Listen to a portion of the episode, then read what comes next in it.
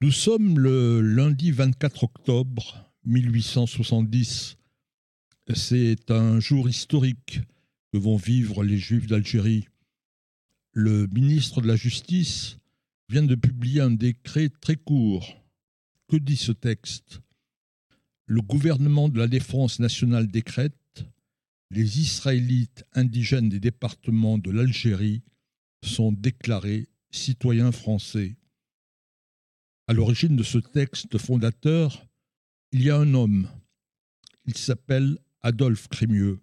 C'est lui, le ministre de la Justice. Nous allons bien sûr parler de Crémieux, mais juste avant, un petit retour en arrière. Le 5 juillet 1830, le Déussen, le dernier souverain d'Alger, capitule.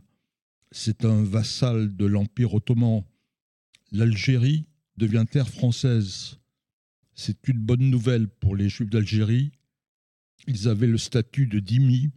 En quelques mots, ils étaient des habitants privés des droits les plus élémentaires.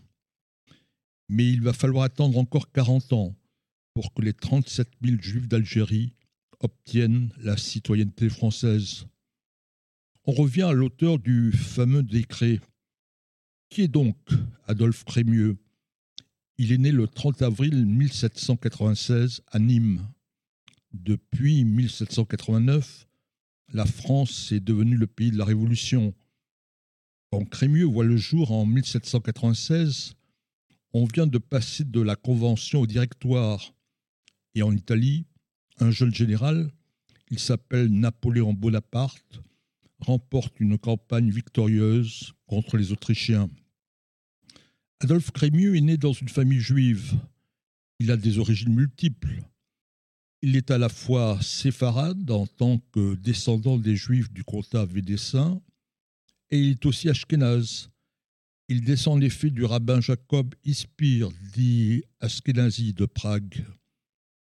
Crémieux porte les prénoms hébreux de ses grands-pères, Isaac et Jacob mais il est né cinq ans après l'émancipation des Juifs de France, et on le prénomme aussi Adolphe. Crémieux, tout le long de sa vie, appartient à cette première génération de Juifs qui vont prendre des responsabilités de premier rang dans la société française. Mais en même temps, il reste juif, pour reprendre sa propre définition.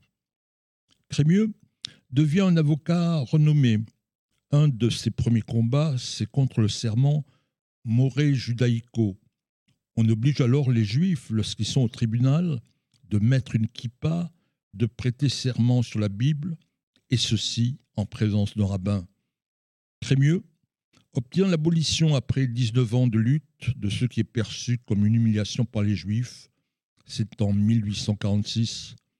Entre-temps, il s'est installé à Paris il s'engage pour défendre les juifs opprimés partout dans le monde. Il va à Damas.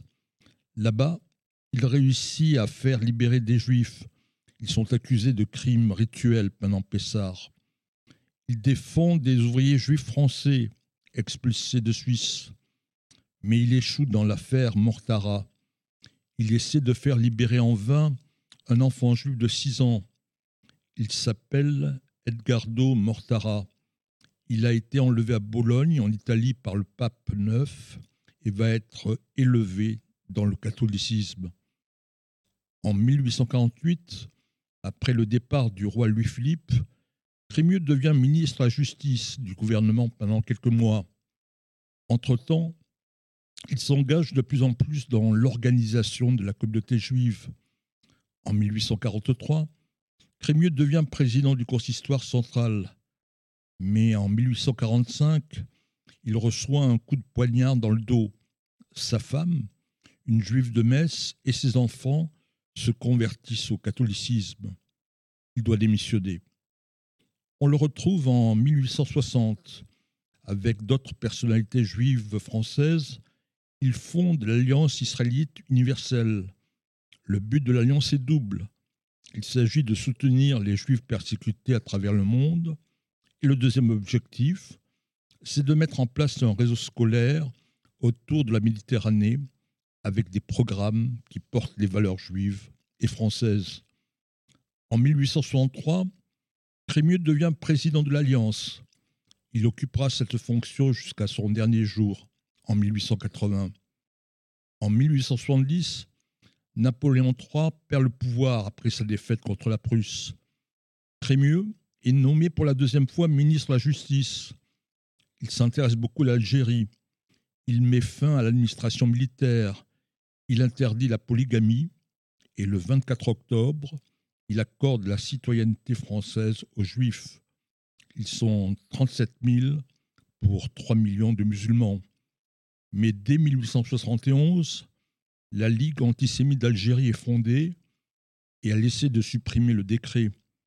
Mais Crémieux tient bon. En 1871, il démissionne de son poste. Il devient député d'Alger, puis il va siéger au Sénat. Le 7 octobre 1940, le décret Crémieux est abrogé par Pétain. Il sera rétabli le 22 octobre 1943, presque un an après la libération de l'Algérie par les Anglais et les Américains. Juriste de talent, ministre de la Justice courageux et responsable juif engagé, Adolphe Crémieux s'éteint à Paris le 10 février 1880. Il avait 83 ans.